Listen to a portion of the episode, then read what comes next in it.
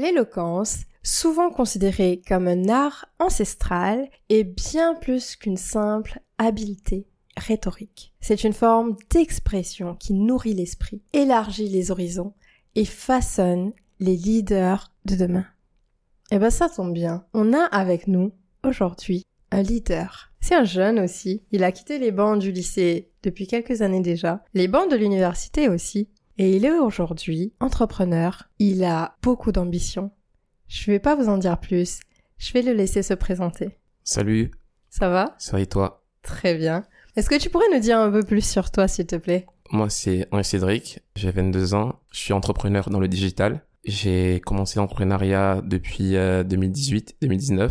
Et aujourd'hui, je m'épanouis dans ce secteur du digital marketing et j'essaie de d'impacter un maximum de personnes dans l'entrepreneuriat et à travers les actions de mon organisation. Je pense qu'on aura l'occasion d'en parler plus tard. Merci à toi. On a cru comprendre que tu avais raté un train et que tu as tout fait quand même pour arriver jusqu'à Toulouse pour être là aujourd'hui avec nous. Oui, je me suis engagé et euh, généralement, quand je m'engage, j'ai envie de tenir mes promesses. La promesse, elle est tenue et on est très content de t'avoir ici avec nous aujourd'hui. Ange Cédric, tu connais peut-être un peu le rituel de l'air de dire. Je vais te poser la même question que j'ai pu poser à tes camarades qui sont passés avant toi. Quelle est ton activité favorite, ton endroit, ton lieu idéal et l'émotion qui te correspond le plus? Ok, alors mon activité favorite, on va dire, euh, c'est de transmettre le savoir, la formation, partager, éduquer, apprendre à une autre personne, passer des heures à former, souvent même sans être rémunéré. Ça m'a toujours plu, ça m'a toujours passionné. Mon lieu idéal, euh, je vais vous surprendre, mais euh, c'est l'église parce que généralement quand je suis là-bas, je suis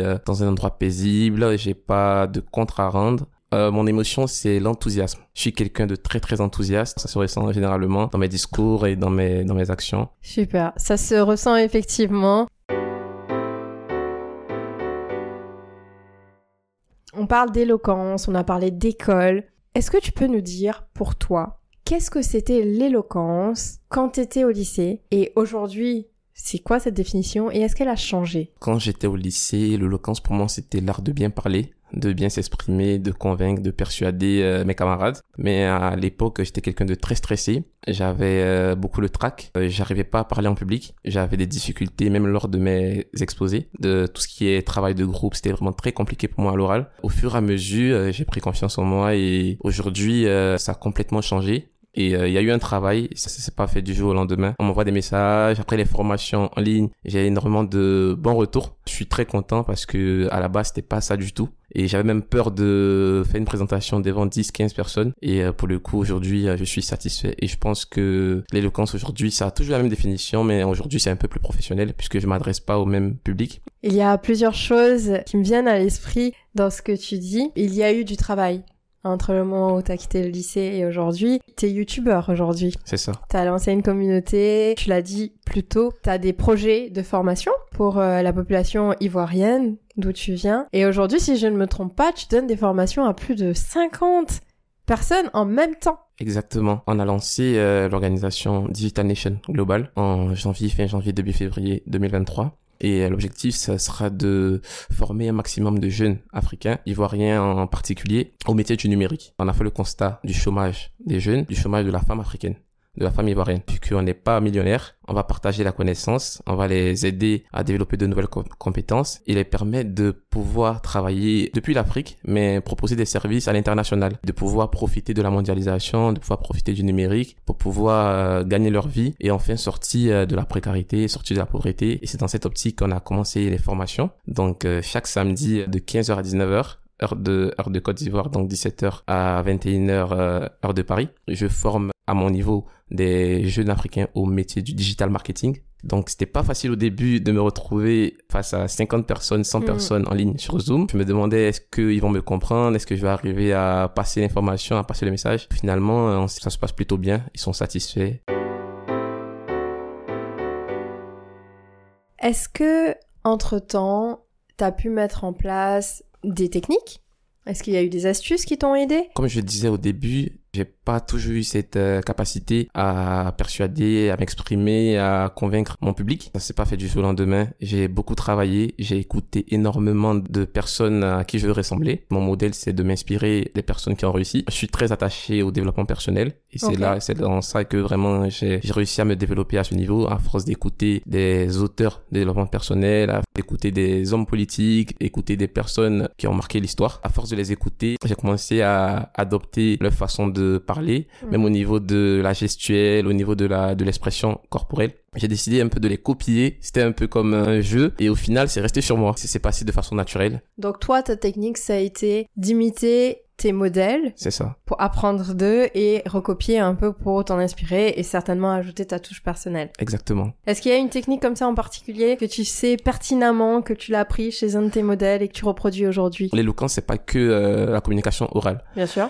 Où moi je joue beaucoup, c'est sur euh, l'expression corporelle. Ok. Donc quand je suis par exemple devant une euh, assemblée, j'essaye de transmettre mon message aussi à travers des gestes, captiver leur attention parce que il y a beaucoup de gens qui s'expriment bien, mais au final, ils n'arrivent pas à captiver euh, le public. Et justement, l'utilisation des gestes, l'utilisation du corps, c'est très très impactant. Donc, euh, j'utilise ça tout le temps et euh, ça marche. Je conseille aux personnes qui veulent vraiment développer leur éloquence de ne pas se limiter à bien parler, de ne pas se limiter à préparer de longs discours, mhm. mais de d'utiliser tout leur être, leur capacité, que ce soit physique ou même à l'oral, pour essayer de transmettre le message. Et le plus important, c'est que le message soit bien transmis. Utiliser tout son être pour transmettre un message. Exactement. Et bah d'ailleurs, euh, ça se voit parce que là, t'es en face de moi et depuis tout à l'heure, je te vois quand t'es motivé, que t'es passionné, tu tapes dans les mains.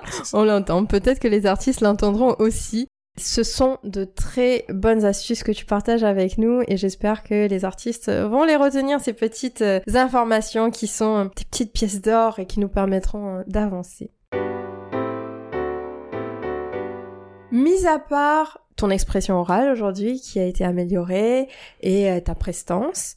Est-ce qu'il y a eu d'autres avantages? Effectivement, depuis que j'ai pris confiance en moi, j'ai compris que j'ai eu beaucoup d'opportunités. Ça va ensemble parce que quand tu arrives à bien parler, quand tu t'exprimes bien, quand tu as la capacité à influencer les autres, c'est vraiment un avantage, même dans le milieu professionnel. Il y a énormément de personnes qui sont bons qui sont compétents, qui sont des experts, mais qui n'ont pas justement cette euh, compétence. Ils n'arrivent pas, par exemple, à avoir des promotions. Ils n'arrivent pas vraiment à être mis en valeur dans les entreprises, justement. Dans la vie de tous les jours, c'est plus facile de se faire des amis quand tu t'exprimes bien. J'ai remarqué que ceux qui étaient introvertis, personnes qui n'arrivaient pas à parler en public, il y a des personnes qui n'arrivaient pas à s'exprimer, c'était difficile pour eux d'être acceptés dans les communautés, dans des groupes d'amis. Et moi, justement, cette chance de pouvoir m'exprimer, de pouvoir euh, bien parler, j'arrive facilement quand j'arrive dans, un, dans une nouvelle ville ou dans un nouveau pays à m'adapter, à m'intégrer. Donc, c'est un avantage par rapport à celui qui a des problèmes à ce niveau-là. Pragmatique, concret, précis, tout ce qu'on aime.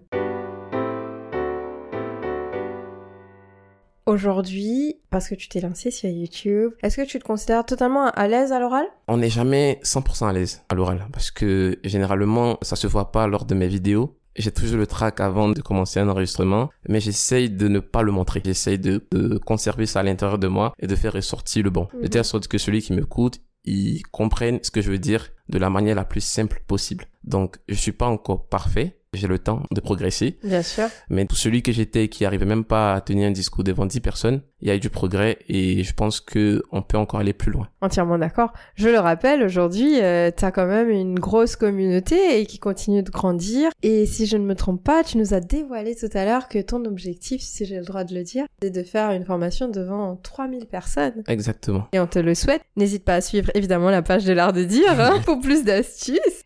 C'est totalement quelque chose que j'ai envie que les artistes entendent plusieurs fois que ce n'est pas parce qu'on a peur qu'il ne faut pas le faire. On a peur, certes, on a le tract, on est stressé, on est nerveux, on est nerveuse, mais c'est ce stress qui va faire qu'on va arriver à le faire en fait, qu'on va arriver à se lancer devant 10 personnes, devant 20 personnes, c'est du stress positif et si on a vraiment très très peur, eh ben, on a toutes ces techniques et ces astuces qui sont à notre portée, toutes ces vidéos en ligne, toutes ces euh, structures des organisations, des associations et des supports qui nous permettront d'améliorer notre euh, éloquence. Est-ce qu'aujourd'hui, tu considères que les profs ou les enseignants pourraient euh, changer leur façon de faire pour améliorer ou pour nous aider à travailler cette éloquence? À l'école Bien sûr, je trouve que aujourd'hui euh, l'éducation nationale se concentre plutôt sur les mathématiques, sur la physique, mm. mais c'est la communication, c'est aujourd'hui euh, l'une des compétences les plus puissantes. Ça peut transformer euh, la vie de quelqu'un du jour au lendemain. Donc je pense que ça doit commencer dès la base, dès le collège, dès le lycée. Si on peut mettre des ateliers, comme on faisait à mon époque, appeler ça des ateliers, des ateliers personnalisés, ou si on peut mettre à la disposition de l'étudiant, de l'élève, un mentor qui a vraiment des compétences dans la communication, mhm. qui sait s'exprimer, histoire de transmettre de génération en génération cette compétence parce que on ne naît pas avec et ça peut être vraiment une plus-value à l'élève qui sort du lycée s'il a la possibilité de pouvoir faire des présentations, des conférences. Je pense mhm. que doit avoir une matière qu'on peut appeler communication orale on travaille vraiment sur euh, la capacité des élèves, des étudiants à pouvoir s'exprimer euh, sur plusieurs thématiques et pas forcément des thématiques qu'ils ont préparées à l'avance. Il faut que l'élève ait la capacité d'improviser à l'aide de ses connaissances et euh, si ça peut même être compté dans le bac, ça va vraiment les aider. Ça commence à être intégré de plus en plus. Alors évidemment, je peux pas parler pour toutes les écoles, pour tous les lycées, mais même en France, il y a maintenant le grand oral.